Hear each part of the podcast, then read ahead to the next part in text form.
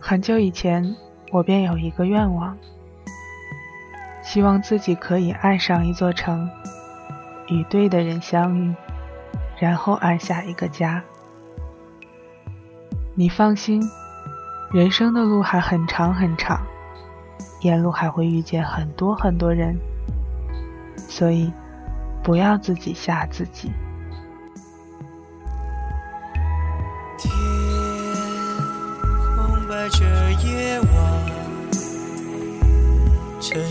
片灯火扰乱。风吹过看不见的天堂，是谁还在忙碌的追赶？晚安，让记忆松绑，忘掉所有痛苦悲伤，让所有听不见的呐喊，随着黑夜一起埋葬。这里是由 FM 简单调频为你特别出品的，亲爱的晚安。我是苏阳，你最近过得还好吗？心疼你每一步的成长，擦干眼泪变得更勇敢。上个周末的下午，我去了火车站，这一次是去送走一个朋友。他打算彻底的离开北京，回到老家与家人和男友团聚。差不多将近一年的时间里，我去了北京站好多次，不是接人就是送人。后来，甚至连公司都碰巧搬到了车站的附近。仔细想一想，自己好像已经很久没有。带着奔向某个人的心情，踏上火车了。这一次，我原本想和你讲的是一个人。我想告诉你，就算是一个人，也可以生活的很好。我甚至匆忙中看完了一本叫做《然后我就一个人了》这样的书。可是，在这个秋风渐起，仿佛一切又变得有些灰蒙蒙的季节里，我是不是有些太任性了？我一边犹豫着，一边漫无目的的在豆瓣上翻找感兴趣的文字，就遇到了这个叫做“破碎星辰”的有趣男子。他的故事中。可以说是既有笑点，又有泪点。据说都是他朋友的故事。在这多个故事当中，我想讲给你听的第一个是：爱情就是我去找你。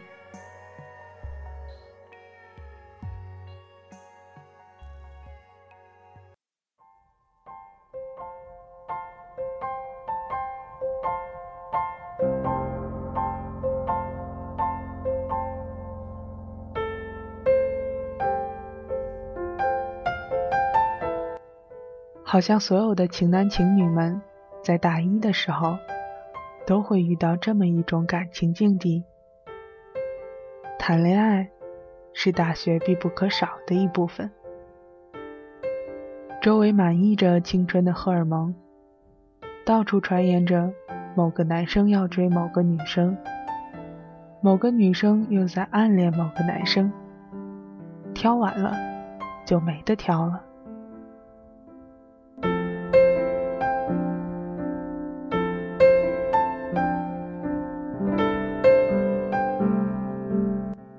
认识孟超的时候，我正在追一个一见钟情的姑娘。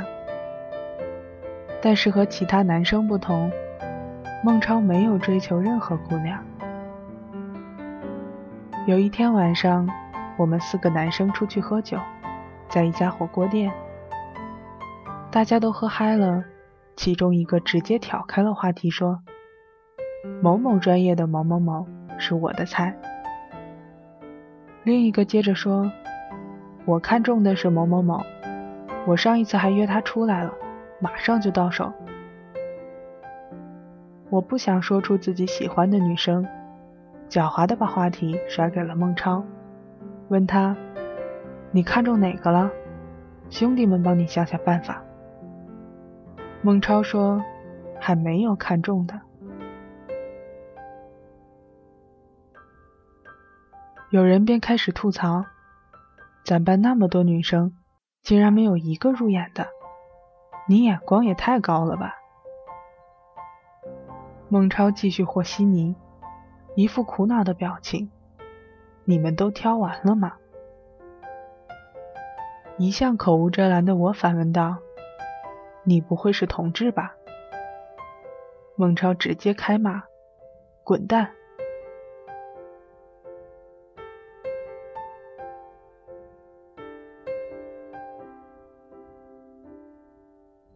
我们三个人开始热火朝天的交流追女经验。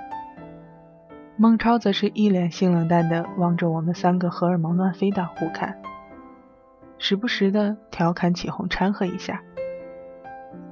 回去的路上，哥四个边走边高声唱着歌。经过女生宿舍楼的时候，其中一个突然朝楼上大喊：“某某某，我喜欢你！”楼上没有动静，朦胧中听见有几个宿舍拉开了窗户。哥们儿继续大喊：“某某某，我喜欢你！”这一次，楼上当真有了动静。只听得楼上清清楚楚飘下来三个字：“神经病！”我们三个直接笑趴在了地上。孟超说：“这姑娘我喜欢。”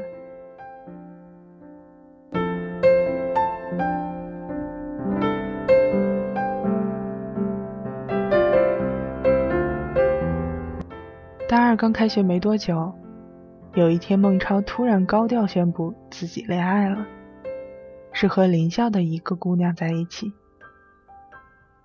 我说：“你也太不靠谱了，一直有喜欢的人，还偷偷追到了手，你是信不过兄弟们吗？”孟超这才告诉了我事情的来龙去脉。原来他在高二的时候。就和一个叫做红的姑娘开始了恋爱，如今已经是第三年了。第一次高考以后，孟超考上了这所学校。女生的学习差，三本线都没过。两个人商量之后决定，孟超先去上学，女生回去复读，一年后再相见。遗憾的是。女生第二次的高考成绩依然不理想，虽然过了三本线，但女生却选择了我们学校附近的一所专科，说是想要离得近一点。我感叹道：“罗曼蒂克啊，终于听到一个有点传奇性的励志爱情故事了。”孟超说：“是挺不容易的。”好日子终于要开始了。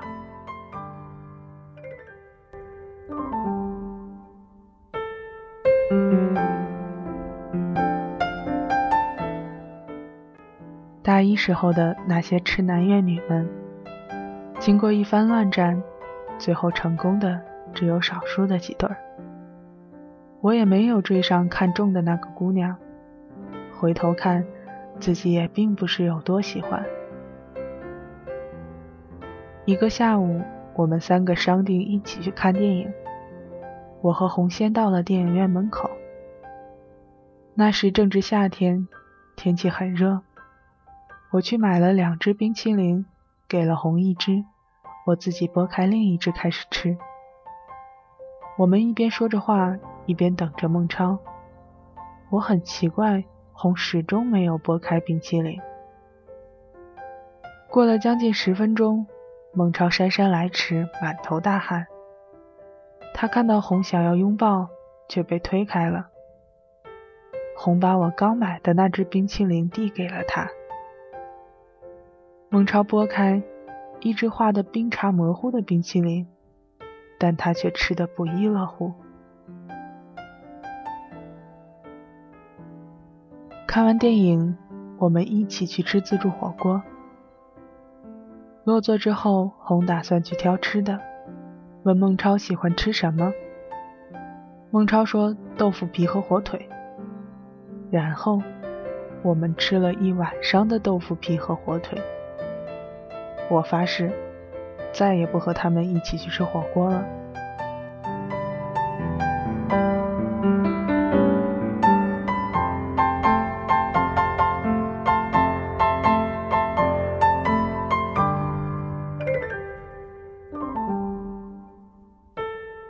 长一段时间里，大家都经历着分分合合的感情，但孟超和红却从来没有传过一点不愉快，模范情侣。男生们个个是懒虫，早上特能赖床，醒得都特别迟。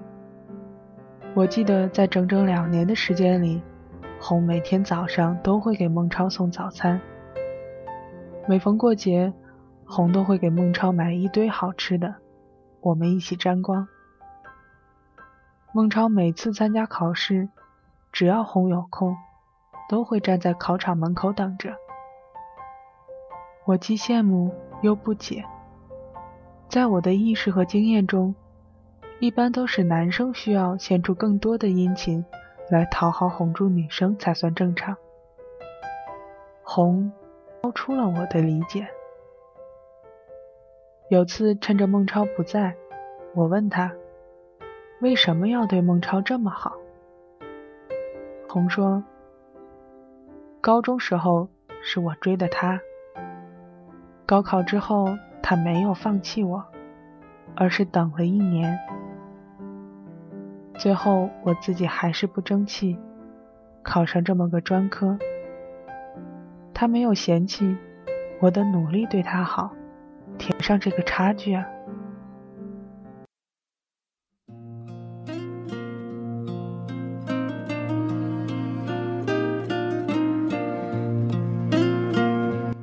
日子平静的向前流淌。大四，孟超决定继续考研深造，而红准备毕业后去工作。他每天带饭送水。照顾的孟超全无后顾之忧，最后考上了南方的一所学校。拍完毕业照的那天，孟超拿了一封信，让我带给红。我奇怪的问：“你自己不会带？”他却说：“我能带早就带了，你带去吧。”我隐隐约约地感觉到一丝不妙。果然，红看了以后，把信揉成一团塞进了垃圾桶，直接当街就大哭了起来。我从垃圾桶捡起信，看到孟超在信中提出了分手。孟超说，自己不想浪费红的青春，学校和社会。属于两个世界，自己读研又得三年，又要开始三年的异地恋，自己也不能照顾参加工作的红，更怕三年后双方会没有了共同语言，失去了感情基础。我理解孟超的顾虑，也担心着红。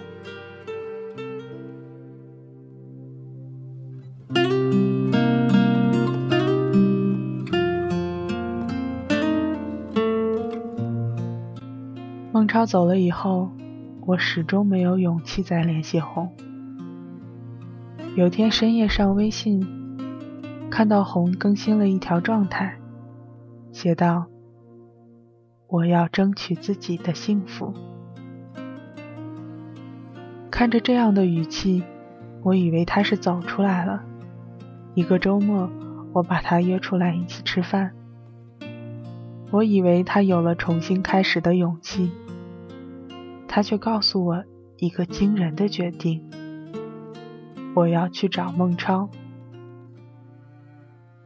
红说：“我们在一起六年，这算什么？我要去找他，我要争取自己想要的东西。”我劝他：“你再考虑考虑吧。”红哭着说：“我们整整交往了六年，六年的时间！我就是想知道什么算爱情。如果这都不算爱情，那什么才算？他们整天说是累觉不爱，他们到底懂不懂得什么是爱情？”我把红送回家之后。给孟超发了条短信：“你摊上大事了。”脑子里突然浮现出一句纳兰词：“等闲变却故人心，却道故人心已变。”不久以后，红真的辞了职，放下了这里的一切，去了南方。是我帮他把行李提到了车站。再后来，他们竟然真的又在一起了。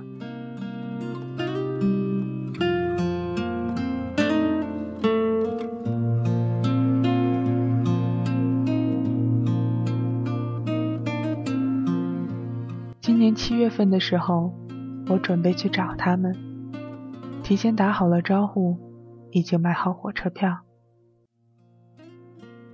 临走前一天，孟超却打来电话，说自己临时决定要带红回家见父母。我只好又去退票，心情复杂。这应该算是要永远在一起了吧？很遗憾没有再见到他们。孟超后来的 QQ 签名一直是。有两次，两次我都没有勇气继续走下去。两次，你却都会放下一切，过来告诉我，你爱我。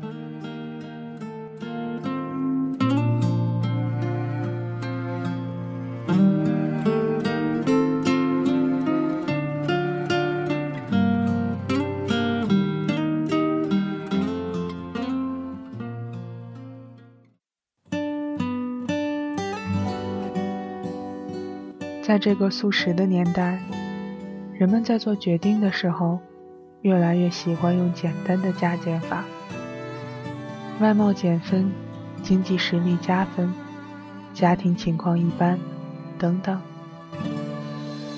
如果爱想象的那么容易，就不会有那些悲伤旋律。一遍遍在身边会放弃，无论到哪里都提醒你。如果爱像期待那么顺利，就不会有那些孤单心理，一件件在心里堆积。不管多努力，都压着你。当最终成绩不及格的时候。直接踢掉。良好的话，作为候选发展。如果达到了优秀，那就一定要牢牢的抓住了。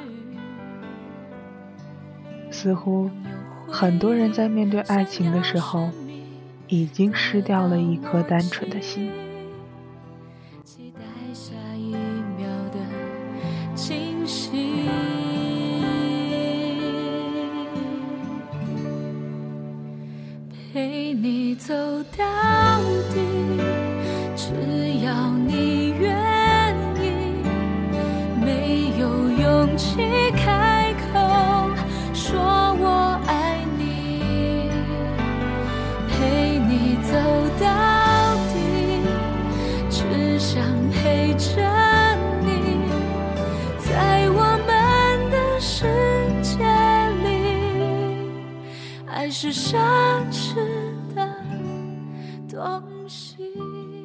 很久以前，我便有一个愿望，希望自己可以爱上一座城，与对的人相遇，然后安下一个家。无论这座城市有哪里好，哪里不好，其实只要是自己习惯了，就很难再离开。所以，为了另外一个人，离开自己已经习惯的城市，奔向陌生的远方，是需要很大的勇气的。但如果你真的是下定了决心，那么出发那一刻心情的急切和幸福，是任何事情都无法比拟的。